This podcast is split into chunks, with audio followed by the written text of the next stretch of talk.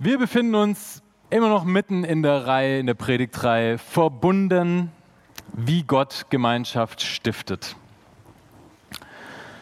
Ich möchte heute oder ich darf heute über den ähm, Text predigen, 2. Mose 18. Und es geht heute im Grundsätzlichen um zwei Probleme, die mir in dem Text irgendwie so aufgefallen sind. Zwei Probleme, die die Israeliten und Mose damals hatten und zwei Probleme, also die gleichen Probleme, die ich finde, die wir heute auch noch teilweise haben. Und dann auch noch die spannende Frage, gibt es dafür denn eine Lösung? Das möchte ich mit euch gemeinsam gleich anschauen. Ähm, möchte euch aber jetzt noch nicht verraten, was für Probleme das sind, sondern das soll noch ein bisschen spannend bleiben. Und äh, ich möchte direkt mit euch in den Text einsteigen. Und zwar ähm, habe ich mir heute überlegt, da der sehr lang ist, ein langes Kapitel und ich eigentlich nur über ein paar Verse dann wirklich predigen möchte, ähm, dass ich euch heute nicht das ganze Kapitel vorlese, sondern nur ein paar Verse und den Rest möchte ich euch erzählen. Und damit ihr euch das besser vorstellen könnt, was da so passiert, habe ich gedacht, ich mal euch einfach ein paar Szenen auf. So, und ähm, ja, das, kann ich normalerweise besser, aber das war so ein Computerprogramm, wo das dann irgendwie ein bisschen schwieriger war, das umzusetzen. Aber es, man kann erkennen, um was es geht. Ähm, Im Hintergrund seht ihr den Berg Horeb oder auch Sinai genannt, der Gottesberg. Und da sind wir gerade so thematisch ähm, oder örtlich. Die Israeliten haben sich da versammelt, lagern da. Und heute bekommt Mose Besuch. Mose ist der Mann, der rechts steht mit dem roten Oberteil. Und der bekommt Besuch von seinem Schwiegervater. Schwiegervater heißt Jitro und er kommt heute nicht alleine, sondern der hat noch die wunderschöne Frau von Mose Zippora mitgebracht. Da hinten seht ihr sie und in der Mitte noch die zwei kleinen Söhne von Mose. Die Familie hat Mose irgendwann im Laufe des Exodus ähm, zu seinem Schwiegervater nach Hause geschickt und jetzt ist eben der Zeitpunkt, ähm, gekommen, wo er wieder vereinigt wird mit seiner Familie. Und, ähm, und Jitro hat noch einen besonderen Anlass, auch warum er Mose besuchen möchte. Er hat nämlich erfahren, was Gott an Israel alles so getan hat beim Exodus. Also, dass er sie aus Ägypten, aus der Sklaverei rausgeholt hat, dass er sie durchs Schilfrohr, äh, Schilfmeer geführt hat und so weiter. Das hat ähm, der Jitro gehört und jetzt möchte er das aber nochmal aus erster Hand sozusagen von Mose hören.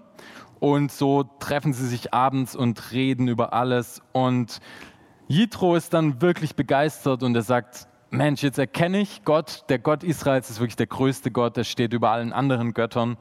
Und sie feiern zusammen, sie bringen ein Opfer dar und, ähm, und dann essen sie richtig gut und lassen sich es gut gehen, haben eine gute Zeit, gute Gemeinschaft. Das ist der Abend, am nächsten Morgen geht die Geschichte weiter. Und da ist dann wieder so der Alltag. Mose muss seinen Pflichten nachkommen und diese Pflichten sehen an diesem Tag so aus, dass ziemlich viele von den, von den Israeliten, von dem Volk zu ihm kommen und er über irgendwelche Rechtsfragen Gericht sprechen muss. Sie haben irgendwelche Schwierigkeiten, Streitereien und fragen jetzt Mose, was sollen wir machen? Und das dauert von morgens bis abends. Und es ist sehr, sehr kräftezehrend. Mose hat keine Pause, er muss wirklich den ganzen Tag da stehen und auch die Israeliten müssen da stehen, weil sie eben lange Zeit brauchen, um wirklich da mal in die Reihe zu kommen. Und wie ihr sehen könnt, Jitro, der beobachtet das Ganze so ein bisschen. Und irgendwann kommt der Moment und ähm, Jitro nimmt sich den Mose mal an die Seite und sagt ihm, was er davon hält, von dem, was Mose so tut. Und das ist die Stelle, die ich euch jetzt vorlesen möchte. 2. Mose, Kapitel 18, die Verse 14 bis 23. Als aber der Schwiegervater des Mose alles sah, was er mit dem Volk tat, sagte er, was ist das, das du mit dem Volk tust? Warum sitzt du allein da, während alles Volk vom Morgen bis zum Abend bei dir steht?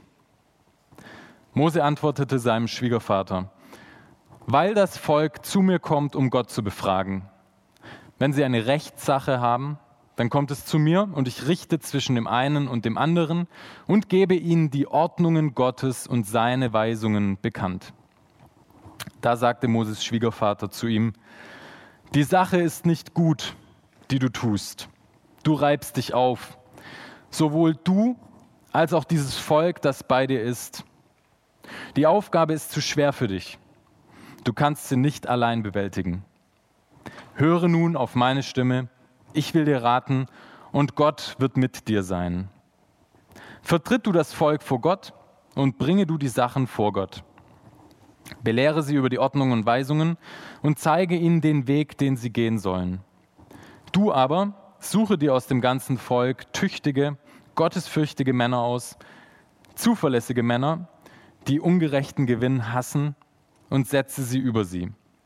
Oberste von 1000, Oberste von 100, Oberste von 50 und Oberste von 10, damit sie dem Volk jederzeit Recht sprechen.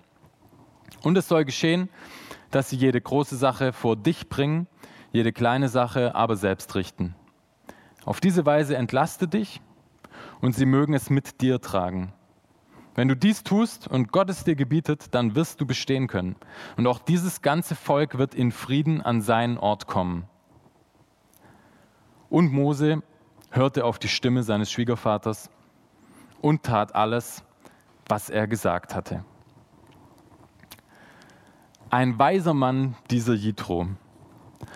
Ich habe mir echt lange Gedanken gemacht, was könnte ich über diesen Text heute erzählen. Themen gibt es ja genug drin. Mentoring zum Beispiel, Burnout, Kritik annehmen, gemeinsam Aufgaben in einer Gemeinschaft tragen, Verantwortung übernehmen. Das sind so alles so Themen, die ich da in dem Text irgendwie drin finde. Und zuerst habe ich gedacht, ich predige über irgendetwas oder über alles davon. Und irgendwann habe ich dann aber gemerkt, nee, irgendwie passt es für mich nicht so richtig. Ich weiß gar nicht warum. Ich wusste, ich muss über irgendwas anderes predigen. Und das hat mich echt gestresst, denn lange Zeit wusste ich nicht, über was ich denn eigentlich predigen soll. Dann kam mir irgendwann der Gedanke, die Frage zu stellen, was ist eigentlich das Problem in dieser Geschichte? Was läuft hier nicht rund? Was ist der Knackpunkt in dem Ganzen? Und beim Nachdenken über diese Frage bin ich dann auf zwei Probleme gestoßen. Ein offensichtliches Problem und eins, das eher so ein bisschen versteckt ist. Und ich möchte euch heute ganz kurz das offensichtliche Problem, für mich offensichtliche Problem vorstellen und wie das gelöst wurde und dann aber hauptsächlich auf das zweite Problem zu sprechen kommen. Erstmal zu dem offensichtlichen Problem. Ich glaube, es handelt sich dabei um die Tatsache, dass Mose eine Aufgabe erledigen möchte, die er unmöglich alleine ausführen kann. Ein Mann kann nicht die Streitpunkte von ungefähr 600.000 Menschen richten, regeln. Ungefähr so viele Israeliten waren es damals, vielleicht sogar noch mehr. Das geht nicht, das überfordert einen Menschen. Und eigentlich ist es klar. Ich habe mich darüber ein bisschen gewundert, dass Mose das nicht alleine merkt. Aber vielleicht merkt er das ja auch, nur er sieht nicht, dass man an dieser Situation auch irgendwie was ändern könnte. Und zum Glück gibt es dann aber seinen Schwiegervater, den Jitro, und der hat erstmal die Fähigkeit, dieses Problem ganz klar zu sehen, zu analysieren und dann auch wirklich ganz klar und deutlich Kritik zu äußern und dem Mose sagen, du schaffst es nicht alleine, du gehst kaputt daran, nicht nur du, auch das ganze Volk geht kaputt daran. Und dann hat der Jitro aber auch noch eine gute Lösung und das ist das mit den Richtern und die werden dann eingesetzt. Und es ist gut, Problem gelöst. Okay, kommen wir dann schon zum zweiten Problem. Ich habe mich gefragt, warum stehen die Israeliten eigentlich den ganzen Tag bei Mose? Was wollen sie von Mose? Klar, sie haben irgendwelche Streitfangen, das steht ja so im Text drin. Sie wollen die geklärt haben, sie wollen wahrscheinlich Gerechtigkeit. Aber warum gehen sie damit überhaupt zu Mose? Warum machen sie das nicht untereinander aus? Oder warum gehen sie nicht zu irgendjemand anderem? Mose gibt in dem Text die Antwort selbst. Jitro fragt ihn das ja auch, was machst du da? Und er sagt seinem Schwiegervater, dass das Volk ja eigentlich zu ihm kommt, um Gott zu befragen. Es kommt also gar nicht zu Mose, um was von Mose zu wollen, sondern es kommt zu Mose, weil es Gottes Meinung hören möchte, Gottes Richterspruch, Gottes Weisungen und Gebote. Mose ist eigentlich nur der Mittler in dieser Situation. Und ich finde, hier liegt ein Problem. Warum muss das so sein? Warum kann das Volk denn eigentlich nicht direkt zu Gott gehen? Ist doch eigentlich schon seltsam, oder? Die Israeliten haben Gott Tag und Nacht richtig sichtbar vor Augen. Ja? Sie sehen ihn als Feuersäule in der Nacht oder als Wolkensäule am Tag. Sie können Gott sehen, aber irgendwie bringt das den Israeliten nicht so viel, denn sie haben trotzdem nicht die Möglichkeit, direkt mit Gott in Kontakt zu treten. Sie können nicht mit ihm reden oder zumindest tun sie es nicht. Warum reden die Israeliten nicht mit Gott selbst? Und ich glaube, weil sie keine Beziehung zu ihm haben. Ich glaube, weil sie Gott, diesen Gott, der sie aus Ägypten herausgeführt hat, gar nicht richtig kennen. Wahrscheinlich ist es auch normal, denn ihr Weg mit diesem Gott hat ja gerade eben erst begonnen, ist noch ganz am Anfang. Und als sie noch in Ägypten gelebt haben, da gab es diesen Gott für sie nicht. Sie kannten ihn nicht. Auch Mose kannte diesen Gott nicht. Gott hat sich ihm ja auch erstmal selber vorgestellt in der Dornbusch-Szene. Die Israeliten kennen also diesen Gott nicht und sie haben keine direkte Beziehung zu ihm. Und ich glaube auch, sie wussten gar nicht, dass das überhaupt möglich ist, eine direkte Beziehung zu einem Gott zu haben. Denn da, wo sie herkommen aus Ägypten, da war das auch nichts, was so normal ist. Im alten Ägypten, wisst ihr ja sicher, gab es ja viele unterschiedliche Götter. Und es war so damals geregelt, dass die Leute ähm, diesen Göttern Tempel gebaut haben. Und in diesen Tempeln, da war der Glaube dann, dass die Götter da wirklich drin leben. Und zwar in einem bestimmten Raum, das war das Allerheiligste. Und da gab es dann, dann so einen Schrein und man hat gedacht, okay, da lebt dieser Gott drin. Das Problem war nur, in dieses Allerheiligste durfte nicht jeder reingehen. Das war nur ganz hohen Priestern vorbehalten. Das heißt, wenn ein normaler Mensch im alten Ägypten ein Problem hatte oder irgendwie Kontakt aufnehmen wollte zu Gott, dann ist er zu so einem Tempel gegangen. Erstmal hat er sich ausgesucht, zu welchem Gott muss ich jetzt gehen. Dann hat er sich den Tempel ausgesucht und dann musste er erstmal mit dem Priester Kontakt aufnehmen und der hat dann für einen das Ding weiter irgendwie in die Hand genommen. Als ich das so gelesen habe, habe ich gedacht, ähm, das ist schon interessant, oder? Weil irgendwie kenne ich das aus dem Alten Testament, aus dem Exodus, aus den Geschichten auch ganz gut. Da gibt es auch dieses Allerheiligste und die Menschen, das Volk Israel kann nicht selber da reingehen. Es sind nur die Priester, die hohen Priester Aaron und ähm, seine Söhne und dann auch andere, die da reingehen dürfen. Ähm, ein normaler Israelit hat gar nicht die Möglichkeit, selber dahin zu gehen und selber zu Gott zu gehen. Ich fand es sehr interessant, diese Parallel zu sehen. Und deshalb denke ich, weil es so für diese Israeliten so klar war und sie das so gewohnt waren, dass sie es gar nicht anders kannten.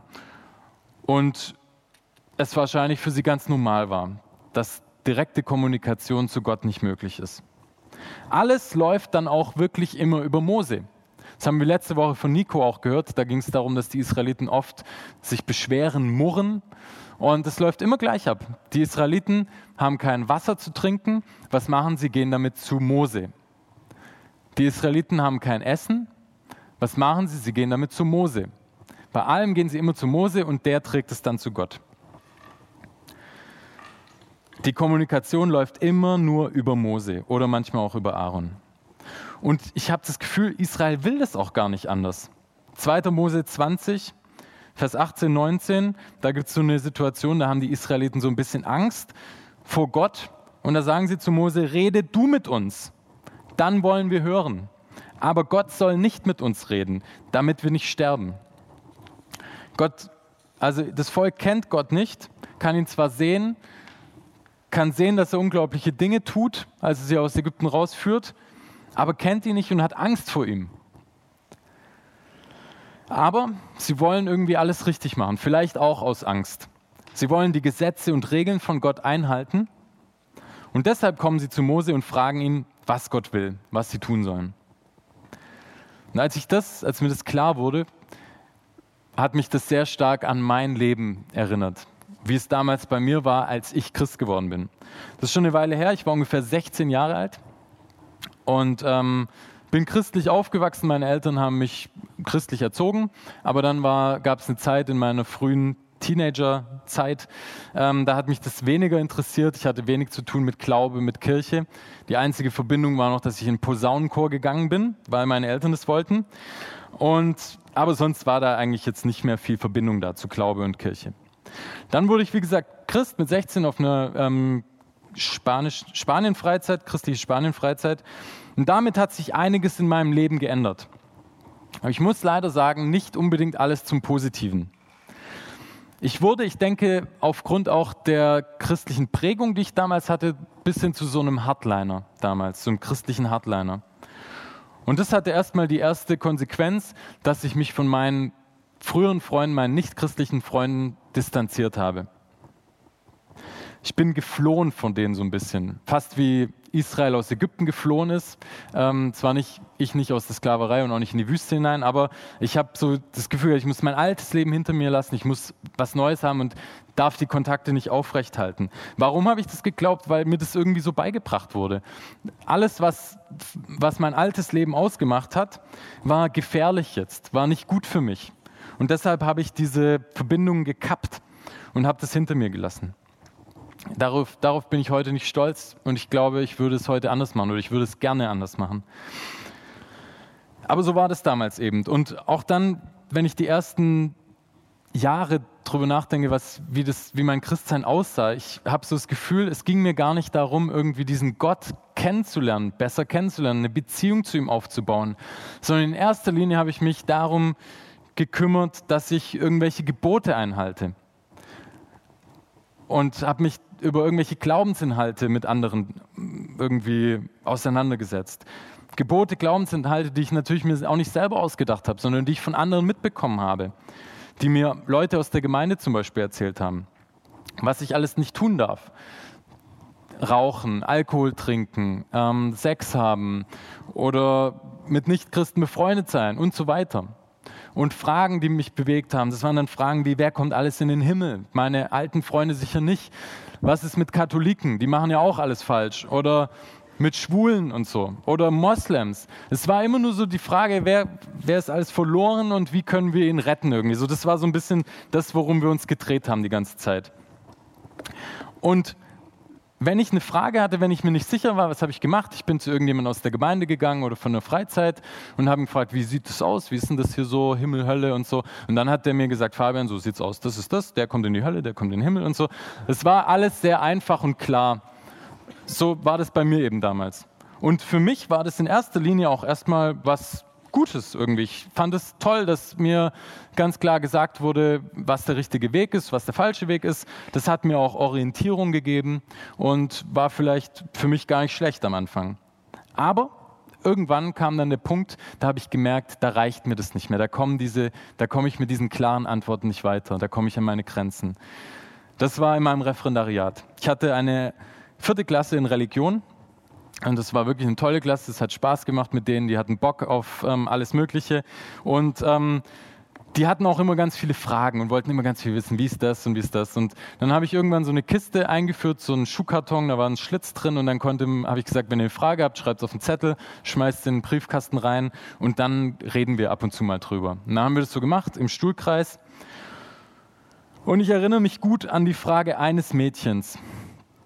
Ihr Vater das wusste ich, war vor ungefähr einem Jahr gestorben. Und die Frage des Mädchens war, mein Vater hat nicht an Gott geglaubt. Ist er jetzt im Himmel oder in der Hölle? Und natürlich war ich Pädagoge genug, um dem Kind nicht zu sagen, du, dann ist schwierig. Also dann sehe ich da eigentlich wenig Chancen für deinen Vater, dass er im Himmel ist. Das habe ich natürlich nicht gesagt, aber das habe ich in dem Moment geglaubt. Das war eigentlich mein Gedanke. Aber ich habe auch gemerkt, wie ich Schwierigkeiten habe mit diesen Gedanken. Und in dem Moment hat sich bei mir was geändert. Denn ich habe angefangen, über solche Fragen selber nachzudenken und meine Glaubenssätze, die ich so übernommen hatte von anderen, nochmal zu hinterfragen. Und ich habe angefangen, vor allem auch mit diesen Fragen zu Gott zu gehen und ihn die mal hinzulegen und zu sagen, hier, ich habe Schwierigkeiten damit, ich habe da Zweifel, ich weiß nicht, was soll ich tun, ich weiß nicht, wie ich das mit dem Gottesbild, das ich habe, dass du liebende Vater bist und so, wie ich das damit irgendwie übereinbringen kann. Es waren, waren, waren Schritte, wo ich wirklich das Gefühl habe, ich habe angefangen, Gott selber auch kennenzulernen. Und ich habe die Antworten nicht nur bei irgendwelchen Pastoren und Predigern gesucht, sondern ich habe versucht, die Antworten bei Gott zu finden. Und ich habe das euch jetzt erzählt, weil ich finde, dass es schon Parallelen hat zu dem, wie das damals mit den Israeliten und der Kommunikation zu Gott war. Ich habe das mal versucht, grafisch darzustellen. Ich war so in Zeichenlaune dieses Mal. Und ähm, für mich war dieses Bild irgendwie schlüssig. Mensch, also kann sein im Exodus die Israeliten, kann aber auch ich sein in meiner Geschichte, habe irgendwelche Fragen, will irgendwas wissen. Was mache ich? Ich gehe zu irgendeiner Person. Die Israeliten zu Mose, ich zu irgendeinem Gemeindeleiter bringe diese Frage und diese Person, so ist die Vorstellung, geht dann damit zu Gott und gibt dann weiter, was diese Person dann von Gott hat. Was bei mir und bei den Israeliten, glaube ich, dann aber nur angekommen ist, sind eben Weisungen und Gesetze. Aber keine Beziehung, nicht Gott selber. Wenn wir so leben, ich glaube, dann hilft uns das vielleicht eine Weile. Klare Regeln sind gut manchmal.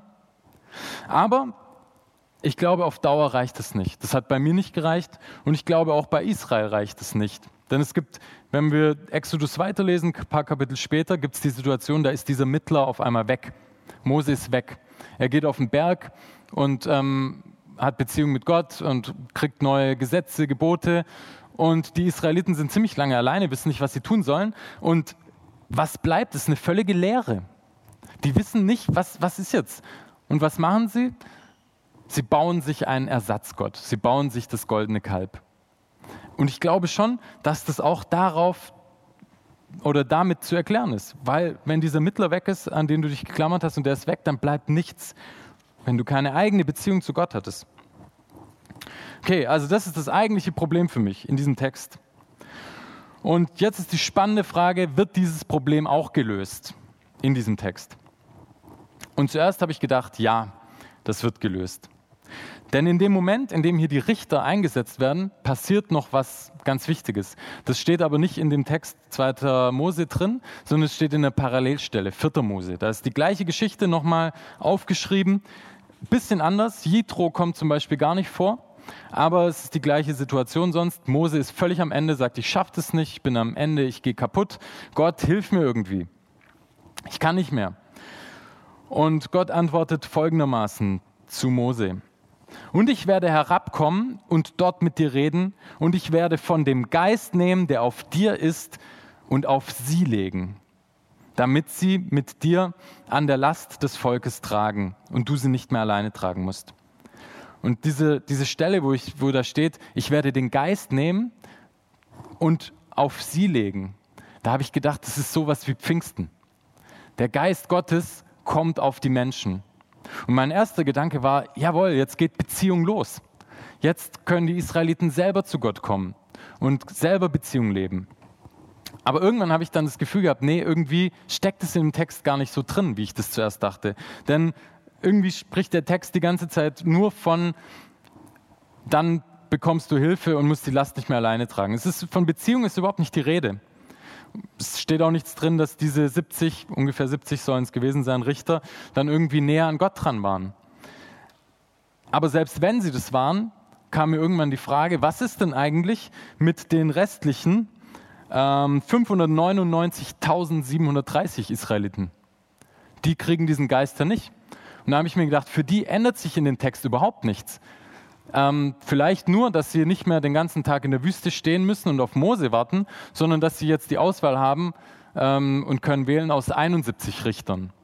Und, ähm, aber an dem Teil hier ändert sich gar nichts. Sie haben weiterhin einen Mittler, zu dem sie gehen müssen und keine direkte Kommunikation, keine direkte Beziehung zu Gott. Also bleibt das Problem im Prinzip ungelöst in diesem Text. Warum ist das so? Warum zeigt sich Gott seinem Volk nicht näher, nicht direkter? Warum gibt er nicht allen diesen Geist? Ich weiß nicht, warum er das nicht macht, also warum er das in diesem Text nicht macht. Ich weiß nicht, warum er das in dem ganzen Weg, den er mit seinem Volk geht, in Exodus, warum er das nicht tut. Aber die gute Nachricht ist, irgendwann tut er es. Keine Ahnung, warum nicht schon hier in der Wüste, aber viele Jahre später setzt Gott einen neuen Mittler ein zwischen ihm und den Menschen. wer ist der neue Mittler? Jesus, genau. Die typische Rallye-Frage. Die Antwort ist immer Jesus. Ähm, Johannes 14, Vers 6. Jesus spricht zu ihm, ich bin der Weg und die Wahrheit und das Leben. Niemand kommt zum Vater als nur durch mich. Wenn ihr mich erkannt habt, werdet ihr auch meinen Vater erkennen. Und von jetzt an erkennt ihr ihn und habt ihn gesehen. Von jetzt an erkennt ihr ihn und habt ihn gesehen. Jesus ist der einzige Mittler, durch den wir Gott selber erkennen und sehen können, wenn wir zu ihm kommen. Hier löst sich die Sache auf. Das, was im Alten Testament nicht funktioniert hat, funktioniert jetzt durch Jesus. Es gibt dann noch diese tolle Geschichte, ähm, weil wir vorher schon über das Allerheiligste ja gesprochen haben, oder ich gesprochen habe, ihr habt zugehört. Ähm, nach der Kreuzigung, nachdem Jesus am Kreuz stirbt, zerreißt im Tempel der Vorhang. Der Vorhang, der das Allerheiligste vom Rest trennt. Der Weg ist frei. Durch Jesus kann jeder in dieses Allerheiligste gehen. Jeder kann direkt zu Gott gehen. Nicht nur ausgewählte Priester. Auch du und ich. Und ich weiß, das ist jetzt keine wirklich neue Botschaft. Die Botschaft ist alt, 2000 Jahre alt. Und du hast sie sicher schon gehört. Aber ich glaube trotzdem, dass sie einfach eine wahre Botschaft ist und dass es gut ist für uns, dass wir sie immer wieder hören.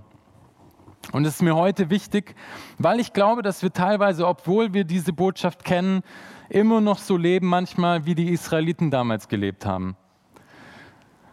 So wie ich das in meinen ersten Jahren als Christ gemacht habe.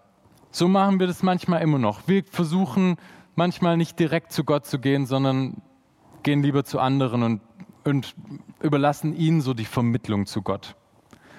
Ich weiß nicht, mit welcher Einstellung du zum Beispiel in Gottesdienste gehst.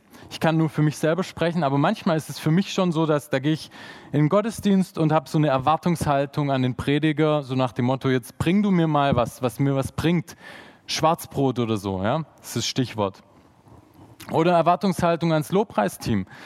Hoffentlich bringen die mich jetzt mal endlich in eine Stimmung, dass ich Gott gut begegnen kann.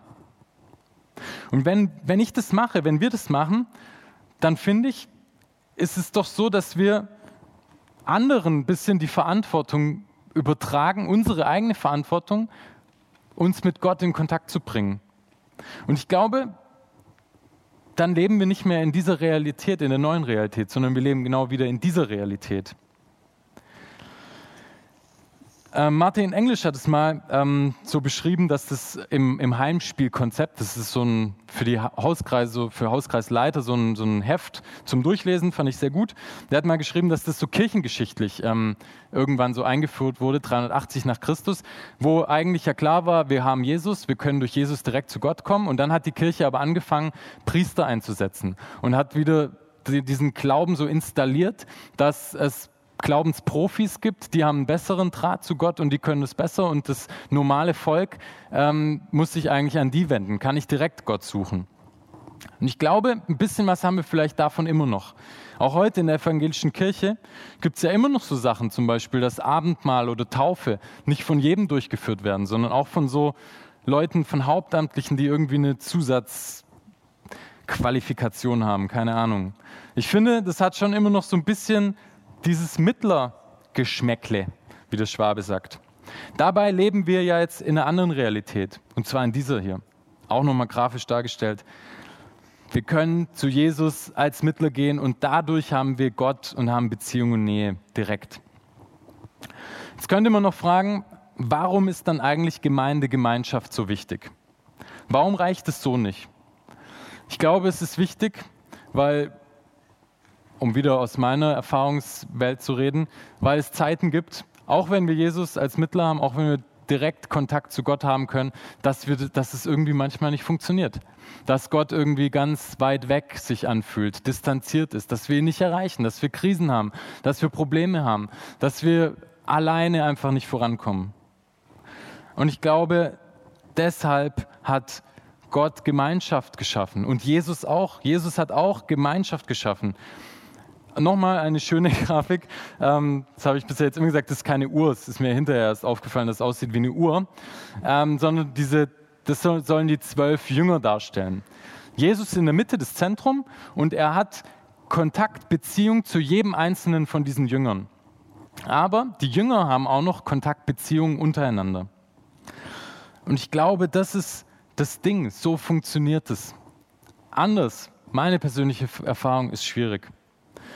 Und wir haben hier im Jesus-Treff Möglichkeiten, wo du das so leben kannst. Wir wollen natürlich direkt Gott die Beziehung herstellen, aber wir wollen das als Gemeinschaft tun. Und wenn du nicht weißt, wie das gehen könnte, dann habe ich jetzt hier ein kleines Video noch mitgebracht. Und zwar geht es da um unsere Heimspiele. Mal schauen, ob das funktioniert. Vorher ging es nicht, aber yes.